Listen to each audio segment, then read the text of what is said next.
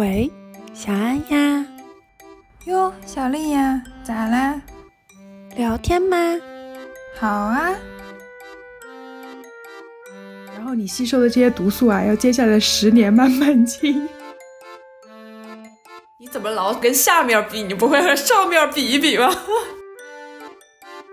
对我那天才学到叫随处大小爹。下次就跟他回答阿巴阿巴阿巴，看他怎么回答。我不知道，我不理解，我不喜欢，我不想听。说是会为爱作义。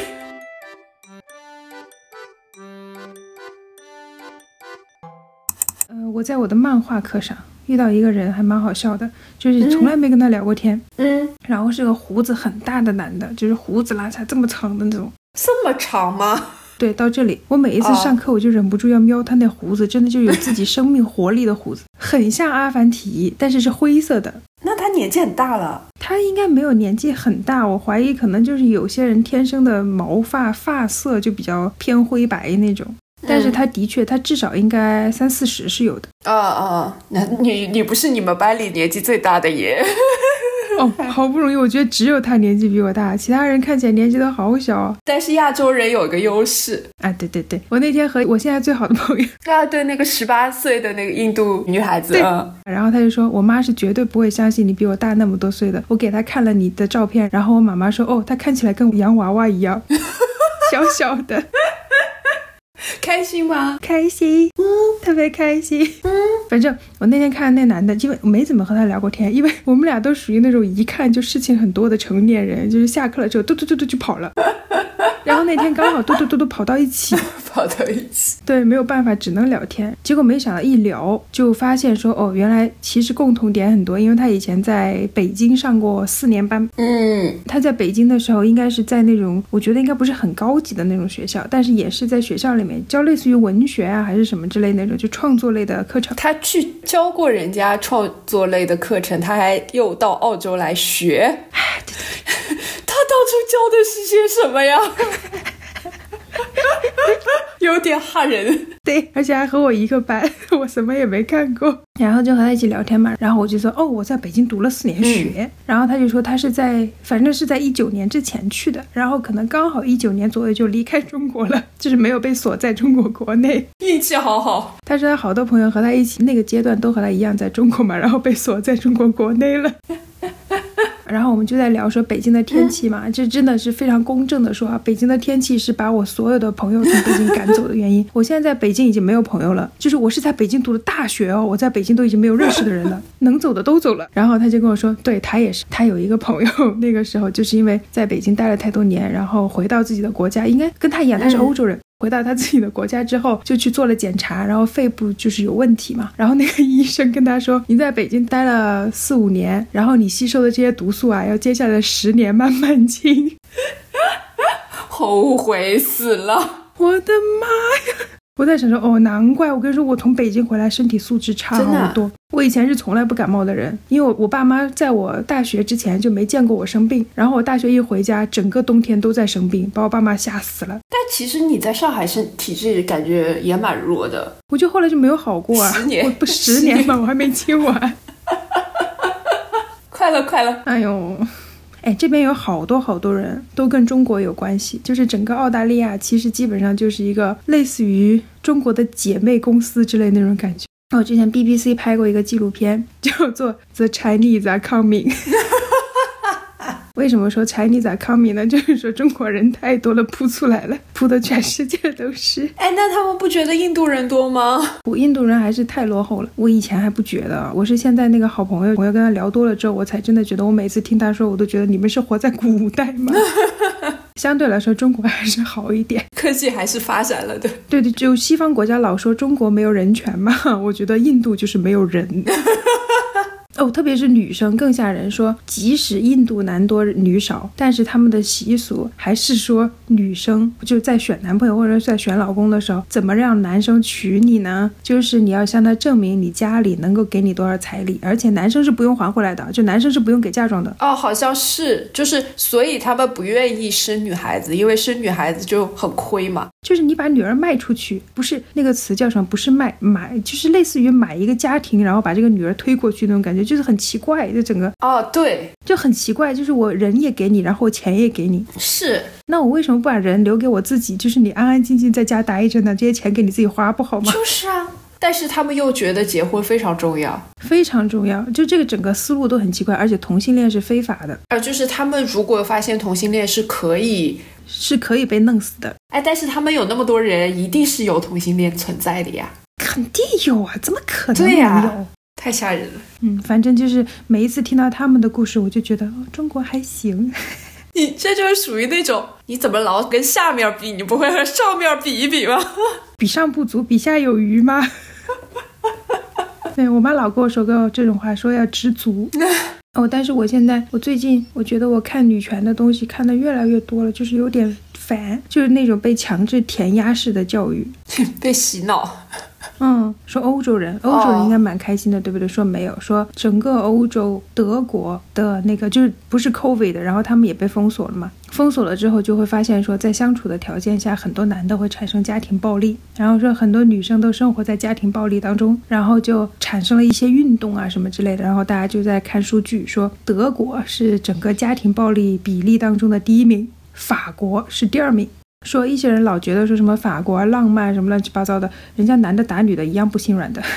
哎，但是你之前一直说德国人最变态啊，就可能他们对外表现的太过于绅士，所以压抑了很多阴暗面在。不是说那个德国也是那个强奸幼童最高的国家吗？就是他们那个国家就，来而且还有一种可能性啊，就是他们这些事情被暴露了，就是他们的女性还是说会有意识说我要去讲这些事情，但是在嗯比如说中国啊、印度啊这种，那可能嗯，他根本不会说，所以他反映出来比例很低，对，就没有数据的呀，永远没有数据的呀。它甚至不是零，那一块是灰的。嗯，但就不用数据，你自己拿眼睛看就知道了呀。是啊，而且我也觉得，我真心没觉得说西方的男的都真的好很多，并没有。嗯，都是还是男权社会啊，一样。要么就是靠女的养，拿那种话来说什么啊，你们女生要独立，要自主，就不要花我的钱。要么就是还是一样，就是你要给我当老婆生孩子，你就要听我的话，差不多。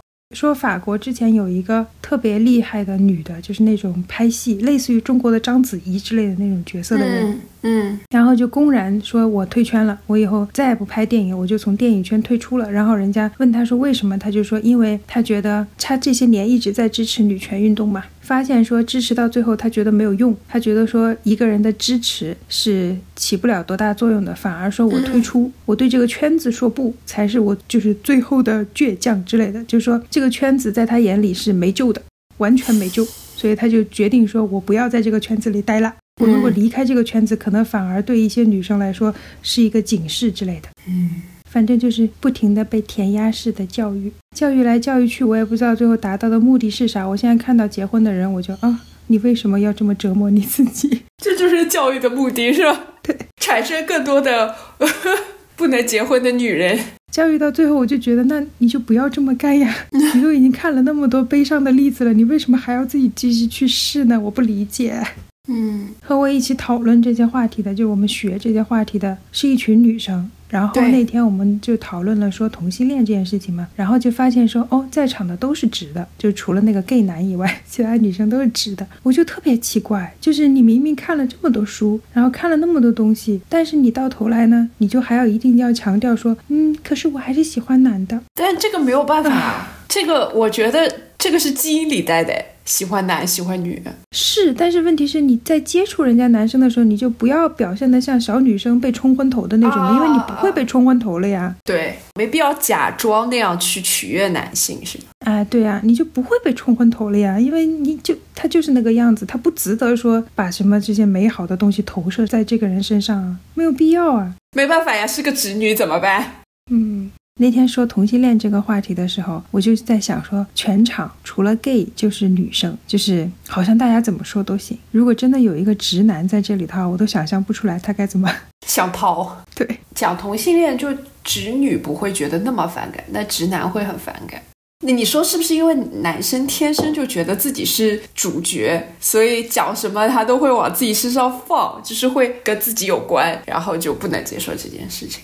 有可能，我也不知道。我觉得有的男的天生就有一种我的三观才是正确的三观，别人的就都不行，哎，就有那种感觉，就是你怎么能和我想的不一样呢？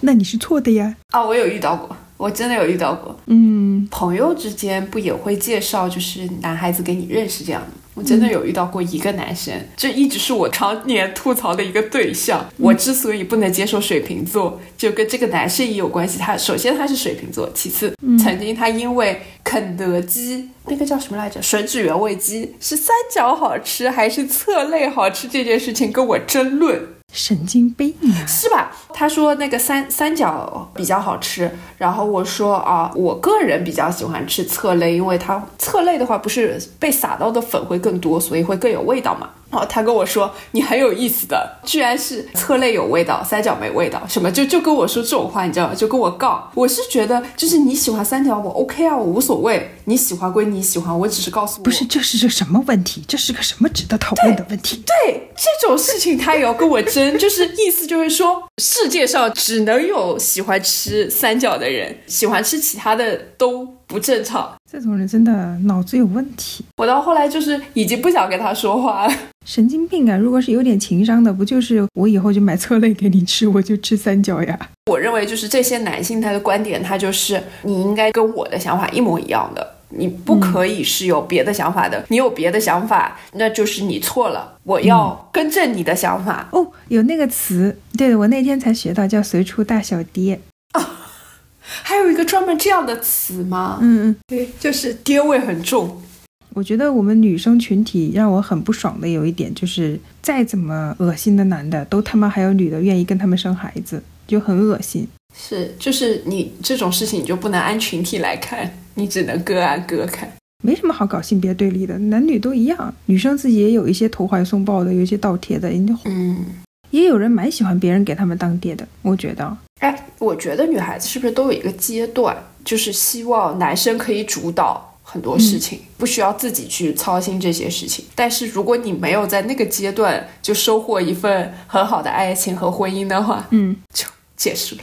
而且我觉得有一个事情，我觉得女生特别会骗自己。我现在不是一直在看那个《小姐不洗地》嘛？虽然我对于大小 S 他们家的事情已经有点恶心了，但是他们那个节目还是挺好看的啊。它里面有很多女生，呃，上节目会说夫妻之间的那些事情、问题之类的吗？你明明听下来就觉得他们的老公是很不 OK 的，或者说他们自己在人生里面是活得蛮辛苦的，但是呢，他们就会有一个点是让我觉得很不舒服的一个点，就是他们老会觉得说，就跟你说的，大概十几二十岁的时候会依赖男生嘛，会比较小鸟依人，然后到了三四十的时候会变成说自己做主的时候比较多，他们就会把这个归类为说婚姻让他们成长。生了小孩之后，教育小孩，让他们成长。然后我就在想说，你扯什么？你就是老了呀！再怎么样的女生，三四十岁都自立自主了呀，都没有小女生那些心思了呀。跟你结不结婚、生不生孩子有什么鬼屁关系啊？没有任何关系的呀。哎，但是那那一辈的人，就是上一辈的人都会觉得，就是你没有结婚，你就没有真的长大。哎哎，他不管你的心理已经到什么成熟的状态了，他就是你没有结婚，就是没有长大。嗯，我唯一喜欢的就这个论点，让我唯一开心的一点就是，我到现在还不用给压岁钱。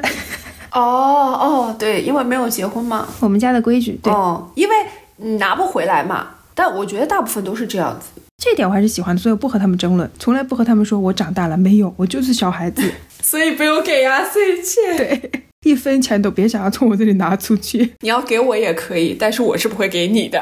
给我可以的呀，我可以收的，我脸皮有那么厚。但也有的，就是有的家庭是到现在就你只要没有结婚，都是可以收压岁钱的。其实我们家那边也大差不差，只是说和那些亲戚没那么熟。嗯，如果是比较熟的话，我就直接上嘴要了，我也不会等。上来就是压岁钱呢，怎么还不给我？快点给我！我还没结婚呢，我还是小孩子。可能我觉得就跟你之前说的，人就是活的必须要自洽。嗯他就即使在婚姻当中受了再多的苦，即使这男的再怎么不不负责任，承担不起一个家庭啊，或者怎么样，他都要自己给自己圆回来说，其实我还是收获了很多的。就你干嘛都可以收获这么多，好吗？而且我认为自己一个人，如果他是自己一个人生活的话，他就不得不面对很多需要自己去独立面对的事情。女孩子在那个阶段的主要原因是家里开始放手了，又有一些决定要你自己做了之后，你天然的会有一种恐惧嘛，因为之前可能没有做过决定，就希望有人能帮你做决定。那家里脱手了，可能就希望有个男生。嗯，当你自己一次一次不得不自己做决定之后，你就习惯了呀。做决定有什么难的？对，而且还蛮好的，还能按自己想法来。是啊，而且不用管别人怎么想，就我自己怎么想就可以了。对啊，要不然你跟那个男的说随便的时候，他猜一百遍才知道你想要干嘛。是啊，好累啊！好就说我想吃这个，就他了。我觉得有的时候自己做决定真的比较快，特别是吃东西。但是有的人是不去想想吃什么的，我至今还承担着决定中午吃什么的重任，至今。还是因为是一群人一起，你如果放他自己一个人中午，他肯定自己找找自己想吃的东西就结束了。对他就是一群人之后，他就认为这件事情理所应当是一个有主意的人。那我就在想，这不是一定要是有主意的是我呀，我也不可能天天都有很想吃的东西啊。习惯吧，习惯了。之前张爱玲就写过一句说：“一次是情，两次是义，三次就是应该的。”就是他，他也很作的呀。她不光是作，他是他身边所有的人，包括说亲戚，除了说他后来交了一个很好的朋友是不分你我的以外，他和她嗯所有的亲戚之间都是分得很清楚、很清楚的。那个时候，在他和他小姑住在一起的时候，他和他小姑其实感情就没有很好，就即使在一起住了很多年，感情都没有很好，就是因为他们俩分得巨清楚无比。说他小姑是绝对不会给他做饭超过两次的。就是因为他们互相之间都知道，一次是情，二次是义，三次就是应该的。两个人都是脑子太清楚的人，你知道吧？就脑子太清楚的人在一起，不经历过磨合，你就永远都不会亲密。然后他们俩就没没办法，就从来没有亲密过。其实也有一种那种小叫什么人性的小悲哀在里面之类的。可能他在在当时当刻不觉得自己很惨，他不觉得自己很惨呀，而且他非常能理解对方，对他们双方都很能理解对方，在这个方面，对嗯，对，但是就有一点觉得不像是，不像是家人，哎，不像是一家人住在一起，你就这个有点隔阂。嗯，但是对于如果是一个非常有家族情谊的人和一个非常没有家族情谊两个人待在一起才是灾难。啊，对，那个很累。活得那么清楚的人也确实少。张爱玲毕竟从小对吧，爹不疼妈不爱的。他的人生比较特别，但是他的确是我眼里的上海人的代表，精英上海人的那种代表。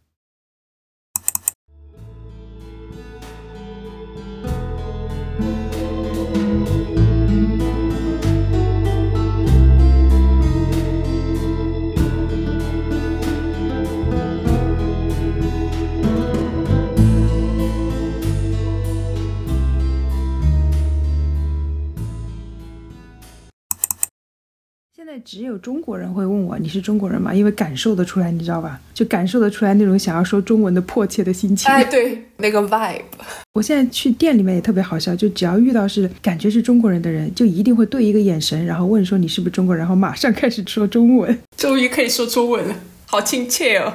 我之前在大街上遇到一个女的，就是特别好笑。她当时是是要有一个视频要问路还是干嘛，反正就聊了几句，直接冲上来对着我就开始说中文。然后我旁边是我那个印度朋友嘛，然后说完了之后，我那个印度朋友就很不爽，就跟我说为什么他就当我不存在？我说因为他不想说英文。我觉得是因为他英文可能也说不太好，然后还要问路，就是更难。嗯，对，就很累嘛。我也可以理解，我很可以理解。如果你有一个让我这边安安静静说中文的人，我干嘛还要去说英文？累呀。你就你的思维是中文的，你首先从自己的中文要变成英文说出去，然后对方说英文，你接收回来之后还要再从英文变成中文，然后对呀，我就连说普通话我都觉得没那么舒服。我是其实是说家乡话是最舒服的。所以我跟你说，我其实那个时候不管是说对哪个男生有好感、暧昧啊、谈恋爱什么之类的，我都会觉得跟人家隔着一层。哦，嗯，普通话这个东西对我来说没有办法完全表达我的情绪。啊，这样吗？嗯，我就是有些时候还是会觉得，好像说家乡话一出来就哦好亲切。有些东西是只有家乡话可以表达出来的。但是说实话，我说上海话是跟说英文一样的性质，只是我说上海话更那个流畅一点。我觉得可能跟儿时还是有点关系，就是你从小接触，你从小是说普通话的，哎，嗯，哪个语言最舒服？说上海话就是，尤其是跟有一些上海话说的非常快的朋友，就是上海话天然就快。嗯，他跟英国人说英语一样，就是他平没有翘舌音的，也没有后鼻音的，他说话很方便，就全部都在舌尖，一些舌尖运动，就所以他天然说话就会变快，嗯，就会比说普通话快。你在干什么？但是上海话就会觉得，如果我跟你说上海话那句话，就你在干什么这句话，上海话就会显得有点凶。就我以前初高中开始慢慢慢慢说上海话以后，我朋友如果跟我说上海，我就觉得他在骂我。如果我说你在干什么，用上海话就弄来做啥，就一下子这个语气就硬了。再来一遍，弄来还做啥？可能是我听不懂，所以我没觉得。你在干啥？哦，对，普通话说出来反而有点小俏皮的感觉。你在干啥？啊，对，只有一个语调是像撒娇一样的，就是咋啦？咋啦是什么？就是干嘛啦？就是干嘛啦？就咋啦？怎么点东北腔的感觉？走啥啦？那是弄啥嘞？也不是，是山东那边的。对对，河南还是河南什么的？对对对对对对对对对对，弄啥嘞？嗯，然后上海话就会变得很快。到底是你的原因还是上海话的原因？为什么从你嘴巴里面出来上海话，在我这里听起来都特别像东北话？你有没有可能是你的原因？走啥嘞？弄在干啥？没有，是抓啦。我之前去苏州玩的时候，还帮一对天津夫妇做了翻译。为什么？因为他们和苏州人，就是老苏州人，也不会说普通话，但是苏州话和上海话几乎一模一样，所以，哎，我一个上海人在那里做翻译。你 还蛮厉害的，对，就我不是 I 型人嘛，然后旁边那个 E 型人都哇哦，但是说 INFJ 是整个 I 型人里面最 E 的人，嗯，说是会为 I 做 E，我我不会观察周围人在干嘛的，但如果你向我发出求助，我就会帮你，嗯，我是观察的，但是我不会帮助。就他们两个如果交流太困难了，我会希望这件事情能快速解决掉。所以很多人会在人群中精准的找到我帮他。我不知道，可能我散发出了一些 I can help you 的。气息，但我其实完全没有注意到他，嗯，就是好接近一点呀。可能长相比较没有攻击性。对对对，有的人一看就觉得我也不想和他说话。嗯，曾经还遇到过老外，千难万阻的走过来 问我路，就是他一路撞过来，你知道吗？因为人流很多，他一路撞过来问我怎么走，就在想我是长得像一个会说英文的人，有可能。哦，我在上海好容易被外国人问路哦。现在好很多，现在因为大家都有那个 map 了啊，对对对，我都不知道为什么现在还有人在问路，有真的有，对，就你看手机不好吗？有的人是拿着他的那个导航问我，我想说导航它可以直接带你去到那里，比我更靠谱。我不行，我现在遇到问路的，我都觉得他是在挑衅，我会很生气，我就想说你怎么连这件事情都不会干？哦，那我不会，其实帮别人会给我带来满足感的。嗯，但你不会，你会觉得别人麻烦你了，是吧？不是，我要看事情的，我要看这件事情值不值得体现我的价值。就比如说，你问我一加一等于几，我就会跟你说，你自己你不会算吗？要从我自己的角度出发了。你如果说让我做一件很有意义的事情帮你的话，那我愿意的。啊，不然的话，我就会觉得你没有必要吧。但是我经常会遇到工作上会有一些。你不要问我呀，我也不知道的情况。如果说不知道也可以啊，我现在反而觉得有的时候应该要勇于说不知道。这个肯定啊，我现在经常会被问一些关于中国的问题，政治方面吗？不光是这个，就是类似于说，那你是这个群体，所以关于这个群体的所有的问题，我都应该可以来问你，你应该会知道。就类似有这种感觉，我现在越来越学会说，不要自己觉得自己是中国人就应该要知道，可以跟人家说，我也不知道哎，你从哪里听说的？你比我更了解中国，你好厉害。都有什么问题啊？你你引起了我的好奇。哦，之前有人问我老子和道德经，什么？他觉得我们的中国教育里面是教这个的是吗？我也不知道，他就觉得我应该知道，他还一直反复在跟我强调说他很厉害哎，他很出名哎。然后我就跟他说，我知道很厉害，我知道很出名，可是我没有看过这本书。那天还有一个人跑来跟我讨论中国的新左派和新右派，那是什么东西？哎，是吧？然后我真的我白眼都翻到天上去，我想说，这个是只有在海外的所谓的那些华人，以及就是没有去过中国，但是是从小就生活在海外的那些华人才会关心的问题，因为这个问题对中国人来说就不成立。对啊，就是这个东西在中国这里根本不存在，只有海外 知道这件事情。就一定要跟我聊，类似于那种要就互怼的那种感觉，就好像说啊，人家写的特别对，我应该要去看一看，或者是我应该要更了解这方面的事情一样的，我就觉得啊神经病啊！他们真的好无聊哦，我觉得他们是因为有太多的时间。所以他们就可以去了解这些，你知道吧？我们没有那么多时间，我们有太多别的事情要做。对，这有什么好分类的？就有一些人觉得这个是对的，有一些人觉得那个是对的，这是人性啊，总有人会这样想那样想的了。对呀，你何必一定要把人分类分开来呢？是啊，就为什么一定会有对有错呢？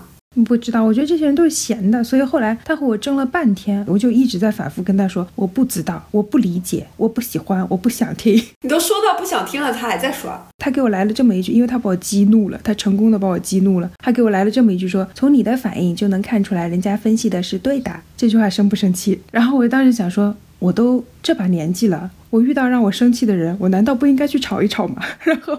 就跟他吵了起来，对，然后我就开始跟他吵架，当时心里那个火腾就上来了，歘！你也不用说，我都这把年纪了，该跟人家吵架，你什么年纪不跟人家吵架？你真的是要吵的啊！什么鬼啊？好的，我现在不行了，我现在遇到不管是想给我灌输知识的人，还是想给我当爹的人，我都要吵一架。女权意识觉醒了，觉醒了，不要教育我。我唯一不吵架的前提条件就是我可能还要跟这个人继续相处。哎，对我来说特别有效的就是消火的有一幕，是以前在那个好像是在《老友记》里面还是在哪里面，我觉得特别妙的有一幕，就他去看电影，他看电影的时候呢，他好像是在吃爆米花还是干嘛的，他旁边那个女的就一直在咳嗽。就是类似于那种，你不应该在这里吃爆米花，啊 就搞这种反应出来。然后他立刻就那个主角立刻就瞪了一眼旁边那女的，说：“我们两个还要相处两个小时，你是不会希望说一开始就跟我把关系搞得这么僵的，要不然你接下来两个小时会很难熬。”这一幕就反复在我脑子里面出现。就只要是我开始要和人家吵架了，我就在想说，我会不会需要跟他长期相处？如果是需要的话就不行，像我爸这种我就会压下去。小安成长了，小安是吧？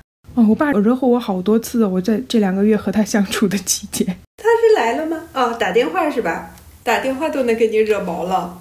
就之前在家里，除了我病的那段时间，病的时候实在没有力气生气。真的就是男的，男性这个物种真的不行，有很多生活习惯，有很多思想，有想法之类这些，我都 我都接受不了。我已经和他吵过好几次了，就属于那种我们两个都已经意识到双方都在压着火气说话了，但是还是要把这个话题聊完。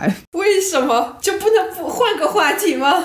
不要，就一定要情绪到那儿了是吧？对。就属于那种马上就要断绝父女关系了，但是还再往回救一救。但这个话题不能断，父女关系断了不要紧，话题不能断，不能断，一定要聊清楚。我和我爸已经很好了。我和我爸以前是在小的时候不爽了之后，可能就他会揍我一顿，然后我就不理他，然后他就会来求我原谅。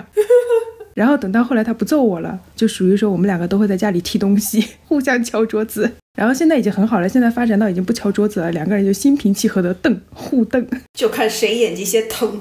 对，然后现在打电话的话，就是即使是遇到一个什么点，就大小声，类似于快要到互吼，但是没有吼出来的阶段，音量逐渐增大，还行，至少目前为止还没有到那种真的要撕破脸的程度。他真的他有些想法。就是狭隘到我觉得你应该要受点教育，然后，然后就完了。对他不可以被教育啊，他可能可以，但是他可能不太能接受被他的女儿教育。但是我跟我爸说话特别容易生气，我都特别容易生气。我爸是像机器人一样的，他说一个话以后，他会预设你的回答。然后他准备好了自己的回答，所以你对他回答什么，他的回答都是一样。哎，这也蛮厉害的。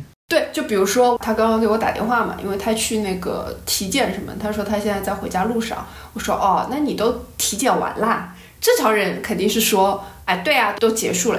然后他跟我说还没到家嘞，是不是跟我的那句话一点关系都没有？哎，这种不听人家说话的人是蛮容易惹人生气的。妙就妙在他会问问题，嗯问好了之后，他因为已经帮你答好了，你知道吧？嗯，回答他的东西是没有意义的，你回答什么都没有意义。是蛮生气的。就真的，如果不是当爹，就会直接骂他说：“你问我干嘛不，他当我爹，我也会问他，那你问我干嘛？？”他不改哦。他不改，他这是他的习惯，这是他思维模式，他没有真的在听人说话。那你也不用听。如果是我的话，我就会变成说，你跟我说话的时候，我就玩手机，然后嗯啊，我也不往心里去。不行，他一定要让你回答，但是你的回答他又不听。这种人好烦呀、哦，以前我跟他们住一起的时候，他早上会过来那个拖地，然后我因为我睡觉比较浅嘛，就有人进我房间，我肯定会看一眼怎么回事嘛，然后我就看到他进来拖地，我就把眼睛闭上了，他就会跟我聊天，他认为我醒了，那我困，我就不想理他，他会不停的按，哎，你理理我呀，你爹好烦哦。小 S 那个时候说，烦人的男的有好几种嘛，就是首先最顶端的是家暴男，是不可以容忍的嘛。但是其实你往下有一些呢是完全不跟你聊天的，冷战的那种；还有一些呢就是过于啰嗦，也哎，我。爸就是这种过于啰嗦，非常需要别人给他 reaction，但是他又已经想好了你的 reaction 是什么，所以他给你的 reaction 是基于他的想象。因为你在他的世界里面他是主角嘛，你在他的世界里面只是一个设定好 NPC，NPC，如果我能想起来，我下次就跟他回答阿巴阿巴阿巴，看他怎么回答。说不定也行。对就我不需要就会想怎么回答他这句话了。或者另外一种在公共场合也可以用的方式，就是让你看起来不那么像个疯子。你可以重复他的问题啊，他一样还是会往下说啊。他让人生气的点就是你明明在很认真的回答他的问题。就一两次也就算了，一直这样子是有点烦。然后最好笑的是那个，我爸跟我说嘛，说你都不能懂我的意思。然后我说，对我不能懂。他经常会跟我说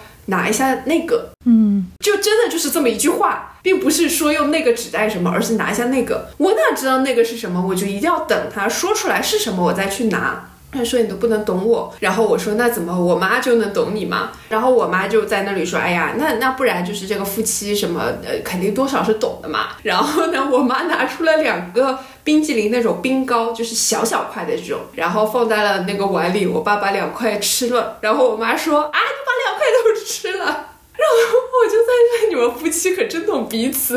就我妈拿出来两块，其实意思就是我爸吃一块，他吃一块这样。嗯嗯，我爸的理解是啊，给我拿了两块很好，我努力把它都吃了。连正常人的 sense 都没有哎，就两块是分开的，我吃一个，我肯定要问一问你要不要吃另外一个。嗯，对是的，关键最好笑的点在于前面他们刚说过，他们作为夫妻是很懂彼此，很打脸，你知道吗？我就笑死了，我在那里。作为夫妻说显得懂的原因，单纯只是因为他们解答这种问题的次数过多，偶尔总有碰对的时候，是的，一碰对了就觉得哦，我们心灵契合。哎，一点意义都没有。没有，你爸的思路真的很像女生。哎，有点。就是啰嗦也像，就是要吸引注意力也像，就是烦人的那种女生啊。啊，对我爸还曾经在我就是从小学到初高中的时候，不停的问我一个问题：你爱爸爸吗？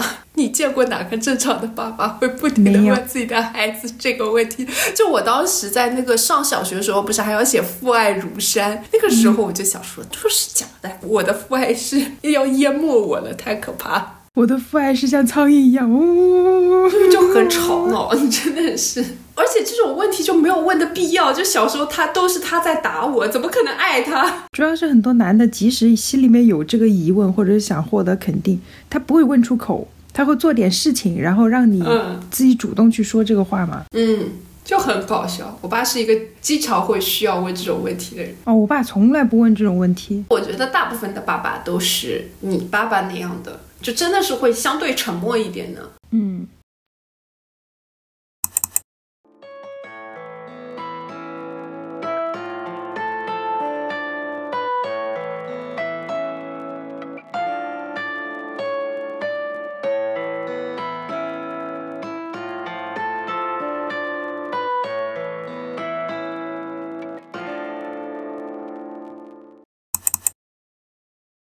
是，就是长得不是好看，是艳丽。哦，就像猪猪的长相，对不对？猪猪就一看就是很有。你是不是不知道猪猪长什么样？你们怎么都知道猪猪这个人？我不知道猪猪是谁。等一下，我搜给你。你怎么都不知道猪猪？我最近常听到这个名字。哦，因为他上浪姐了啊。那猪猪就是那种长得非常的风情的人。小姐不息地里面也有一个人长得蛮风情的，我竟然很喜欢。我也觉得你就是喜欢风情的长相。我喜欢极端的，就你要么就给我纯到要极其清纯。啊，对，董洁懂的，对，要么就艳丽到不行不行。你看过《武林外传》吗？看过，佟湘玉那样的我也 OK。佟湘玉那是风，那不是风情，那是风，只有一个字。哎，算了，我给你截个图吧，你等一下啊。我不喜欢嘴巴这样子的人，就是微张嘛。但是人家，你像那个舒淇的微章就不是这种啊。嗯嗯，猪猪它有一个很好看的点在于它有两小酒窝。我是一只，我是一只什么鼠？我想要吃，我想要吃坚果。我不行哎，我发现现在的美女，我都不知道是怎么回事情。我可能是年纪大了，我跟很多人的想法一样哎，就是我觉得现在的美女都像流水线产出来的，就没有以前的美女那么有个性，那么像人类。就是那个年代的美人，会让你有一种。她没有整过形的感觉，她本来就没有整过呀。现在出来这些好看的女生，你会怀疑是吧？我就一看我就觉得就是肯定是动过了，也不是说动过了，就是至少是长得就像动过的。那也就是说趋同了。对对，但是问题是我就喜欢不起来了，他们对我来说就没有魅力。现在男生也一样啊，现在男生那些什么花美男啊，什么帅哥啊，什么走出来我就啊，男生不都长得很娘吗？你要么就是很娘，要么就是眼睛一条线，反正那 眼睛一条线，你不觉得那个时候的照片照出来真的像真人吗？哎，会不会是拍照的技术哦？因为以前不 P 图，现在 P 图了，就是可能他真人并不长得那么那样，但是被 P 了之后就有点，对，有可能 P 图，反正就把眼睛弄大，把脸弄小啊，然后对，现在人的皮肤已经没有纹理了，没有了。我不喜欢，我现在跟我说任何一个长得漂亮的人，我过去一看，我就哦一样见过类似就 OK 挺好，是好看呀，但是不吸引我呀。你不之前有一阵子很喜欢迪丽热巴，看久了也就看厌了。哎，对对对，就看厌了，没有新意，太难。我们准备放在哪里啊？那我再念一遍，你再念一遍好了呀。嗯，你可以在喜马拉雅、小宇宙。苹果播客和网易云上找到我们，期待你的点赞和关注，也欢迎留下你的评论。拜拜，挺好的呀。嗯，好了。